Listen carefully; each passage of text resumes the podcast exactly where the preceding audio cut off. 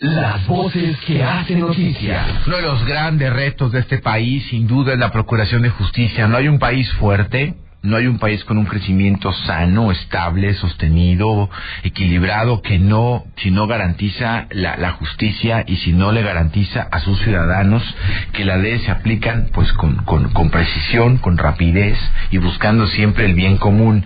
Miren, hoy eh, se vive un debate sobre una intención de iniciativas que pretenden llevar la Fiscalía General de la República, Alejandro Gertz el fiscal, al Congreso mexicano, que han puesto eh, pues la, la, alarma en algunas instancias que procura la justicia mexicana porque pudieran ser algunos riesgos o algunos intentos de violentar, de transgredir la autonomía entre los poderes.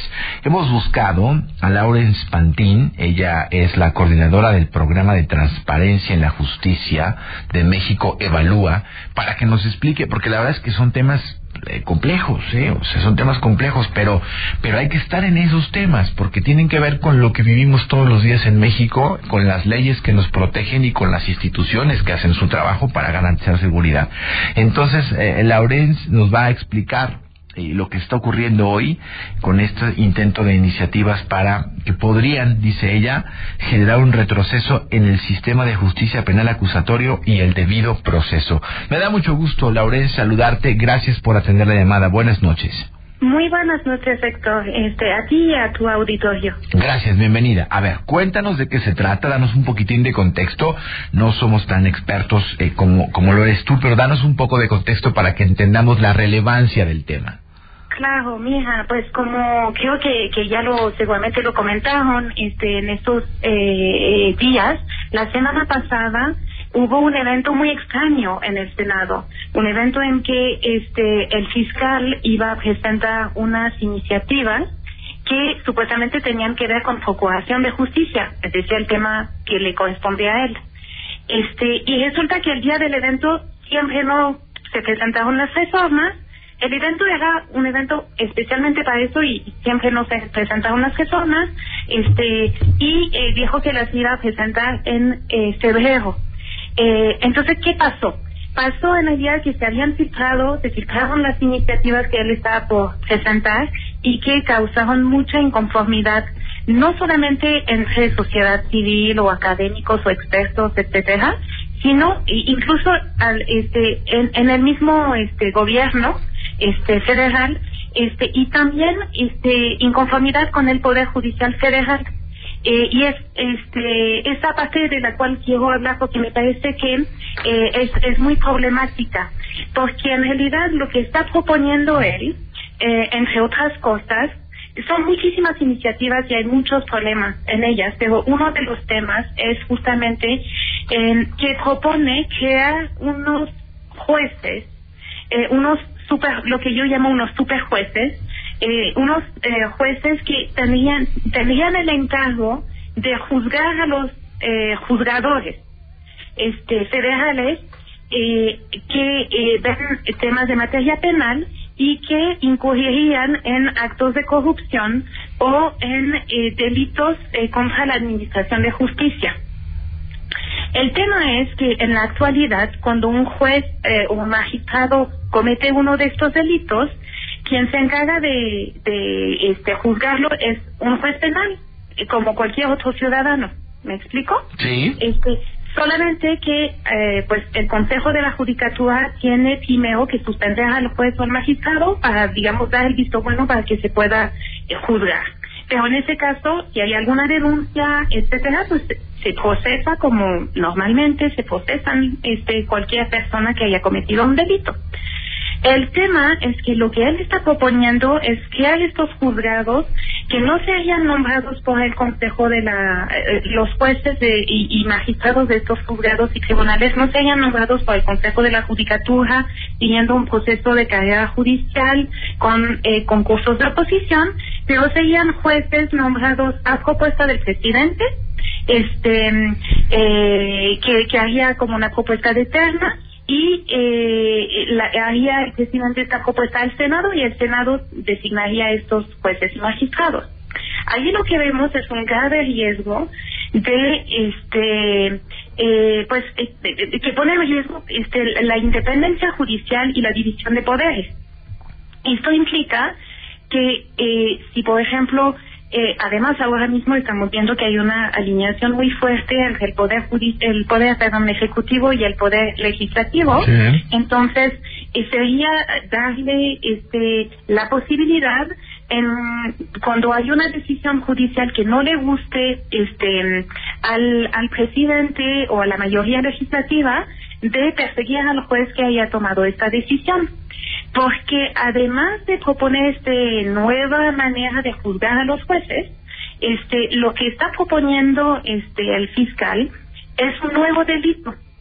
Este en el la propuesta de código eh, este penal nacional que está este que ha preparado él agregó un nuevo delito este que eh, con, con dedicatoria a los jueces, digamos, este, porque ese delito, este delito, este que se llama responsabilidad para jueces por indebido ejercicio de sus funciones, prevé que se pueda perseguir a un juez, este, y eh, que se le pueda eh, dar una pena de cárcel de cuatro a diez años, eh, además de inhabilitarlo, obviamente, eh, si un juez se le encuentra que resolvió notariamente contrario a las previsiones y obligaciones que le marca la ley. Pero esto de notoriamente contrario a la ley, ¿qué significa? Este, porque en realidad cualquier persona que no está conforme con la decisión de un juez, por ejemplo, lo que puede hacer es llegar a este, este, presentar una apelación en una segunda instancia. Y lo que en general hace el, el abogado o el Ministerio Público, cuando no está de acuerdo con la decisión del juez de primera instancia, es decir que el juez decidió contrariamente a la ley, ¿no? E, es su argumento. Entonces, lo que está, este nuevo delito está este, haciendo es dejar la puerta abierta a que básicamente se persiga a cualquier juez o cualquier decisión que tome que, que este, pues la persona que denuncie considere que este esta decisión contraria a la ley. Y como bien sabemos la ley es sujeta a interpretación. Este eh, entonces sería como realmente muy problemático que vemos estas propuestas que hace este el fiscal porque en realidad este lo que vemos este además es como cierta intención no y además a, a mí lo que me llama mucho la atención es que en todo este paquete de iniciativas eh, sabemos muy bien, porque quiero subrayar algo, sí, claramente hay problemas de corrupción este, en el Poder Judicial Federal, este, claramente eso es una realidad. Este, no quiero como dar la impresión de que no este, estoy reconociendo esto, pero también hay muchísimos problemas de corrupción y yo diría que quizás más estén en los ministerios públicos. Y en realidad en ese paquete de iniciativas que, que propone el fiscal, lo que a mí me llamó la atención es esto, es que él está este, haciendo todo este nuevo esquema para combatir la corrupción en el Poder Judicial, pero en en ningún momento está planteando ninguna medida para combatir la corrupción en el Ministerio Público. Que además ese sería ese sería su trabajo realmente, ¿no? Pues sí, es, su labor. Y Esa es su labor. Este, y de hecho, eso es lo que se esperaba de él, entre otras cosas. Él tenía como la encomienda de, de proponer un plan este de transición de la fiscalía, un plan de este justamente de eh, de persecución penal con o sea, de, de, estrategia de persecución penal y él no ha no ha trabajado esto eh, sino que de hecho lo que él está proponiendo más bien es este eh, modificar la ley, eh, abogar la ley eh, orgánica de la Fiscalía, que se había trabajado durante mucho tiempo, este, con muchos esfuerzos, este, y crear una nueva ley a modo que se adapte este, a lo que él quiera. ¿No? Un poco, es como, un poco como si te proponen jugar fútbol, este y tú dices ah pues sabes que no me gustaban las reglas entonces este las voy a cambiar y mejor este juguemos este voleibol me explico. En lugar de este, él aceptar las reglas del juego, él está proponiendo este, cambiarlas. Este, y lo que significa que no tenía ninguna intención de, de, someterse a lo que era su encomienda desde el inicio, que era proponer este plan de transición y este plan de persecución. Y eso es lo que nos preocupa. Y que además de esto, en lugar de, preocuparse por mejorar lo que es su institución, está intentando decir que el problema viene de otra institución, que en este caso es el Poder Judicial, que tiene sus problemas sin duda, pero que, parece que la manera que, que propone resolverlo este, pues no es la más adecuada y, y implica mucho riesgo. Tengo un minuto, Laurence, un minuto nada más, pero te quiero preguntar algo. Esta idea perversa, porque porque me parece que es una eh, eh, una estrategia muy perversa del fiscal. Entiendo que de lograrse le daría un control también al poder ejecutivo, es decir, al presidente, porque entonces podría proponer estos jueces, estos superjueces, como tú lo llamas, desde luego para poder perseguir a algún juez que dicte una sentencia que al Poder Ejecutivo no le guste o no le convenga. Es decir, de esta manera el presidente podría tener el control de alguna forma del Poder Judicial. Pues sí, eso es lo que estamos, se está perfilando, porque en realidad, este, eh, efectivamente, como bien dices, esos jueces serían propuestos por el presidente y aprobados, este, eh, designados por el Senado pero ya hemos visto este que las propuestas que hace el presidente cuando se le da oportunidad de algunos este pues por ejemplo ministros consejeros de la judicatura o algunos otros altos funcionarios que se a el cual en los cuales él tiene la posibilidad de designar o sea de, proponer ternas en general son personas que le son muy afines. Ya. Este y entonces ahí está el meollo del asunto. Es decir que tendríamos este jueces encargados de juzgar los demás que, que, básicamente le responderían este muy probablemente este al presidente.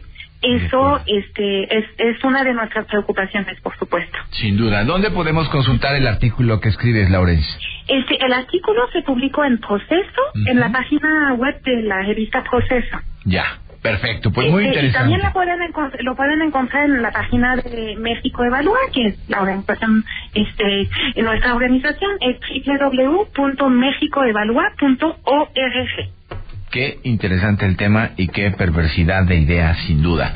Muy bien, eh, eh, Laura, estaremos atentos a, a, lo que suceda. Te agradezco la, la llamada y si me lo permites, mantenemos el contacto. Por supuesto, con mucho gusto. Buenas noches. Un gusto para mí. Buenas noches. Laurence Pantín, coordinadora del programa de transparencia en la justicia de México Evalúa. O sea, el presidente empeñado, empeñado de una u otra forma también de meterse en el control, así como controla ya el poder legislativo, querer controlar también el poder judicial. Esto es terrible. Vamos con información financiera. El valor del dinero.